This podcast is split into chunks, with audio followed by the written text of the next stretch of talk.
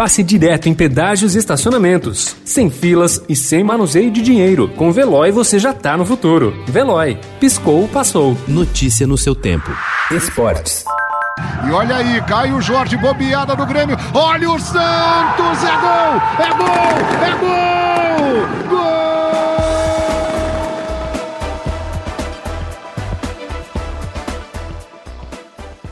A incerteza do torcedor do Santos em relação ao comportamento de sua equipe na partida de volta das quartas de final da Libertadores contra o Grêmio se transformou em confiança em pouquíssimos segundos de jogo. 12, para ser mais precisa. Após Caio Jorge abrir o placar no primeiro lance do jogo da Vila Belmiro, a certeza de que o time está pronto para brigar pelo título bateu em todos os Santistas. O time do técnico Cuca mostrou disposição e atitude e venceu o adversário por 4 a 1, garantindo um lugar na nas semifinais da competição sul-americana mais uma vez.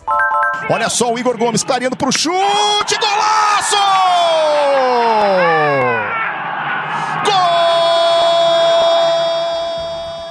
O São Paulo voltou a abrir vantagem confortável na liderança do Campeonato Brasileiro.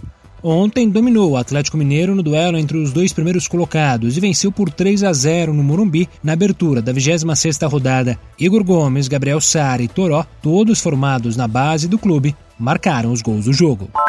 Apesar da pandemia do novo coronavírus, a FIFA não fez alterações no regulamento do Mundial de Clubes, que será disputado no Catar no início do mês de fevereiro do ano que vem. O número de atletas que poderão ser inscritos no torneio será o mesmo dos últimos anos, ou seja, 23. As regras para a troca de jogadores também continuam iguais.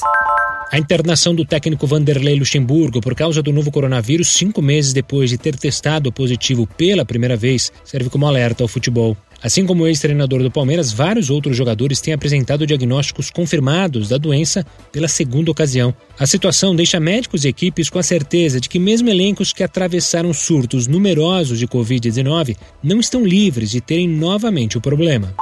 A Fórmula 1 oficializou o contrato de renovação com a Prefeitura de São Paulo para realizar por mais cinco anos em Interlagos uma etapa do Mundial de Fórmula 1. O acordo anterior era válido até esse ano. A partir de agora, a prova deixará de chamar GP do Brasil e será conhecida como GP de São Paulo. A próxima edição será em 14 de novembro de 2021. A corrida será a antepenúltima do calendário. Notícia no seu tempo. Pegando a estrada ou só indo no shopping? Com o Veloy você já está no futuro e passa direto em pedágios e estacionamentos, sem filas, sem contato e sem manusear dinheiro. Aproveite 12 mensalidades grátis e peça já o seu adesivo em veloy.com.br.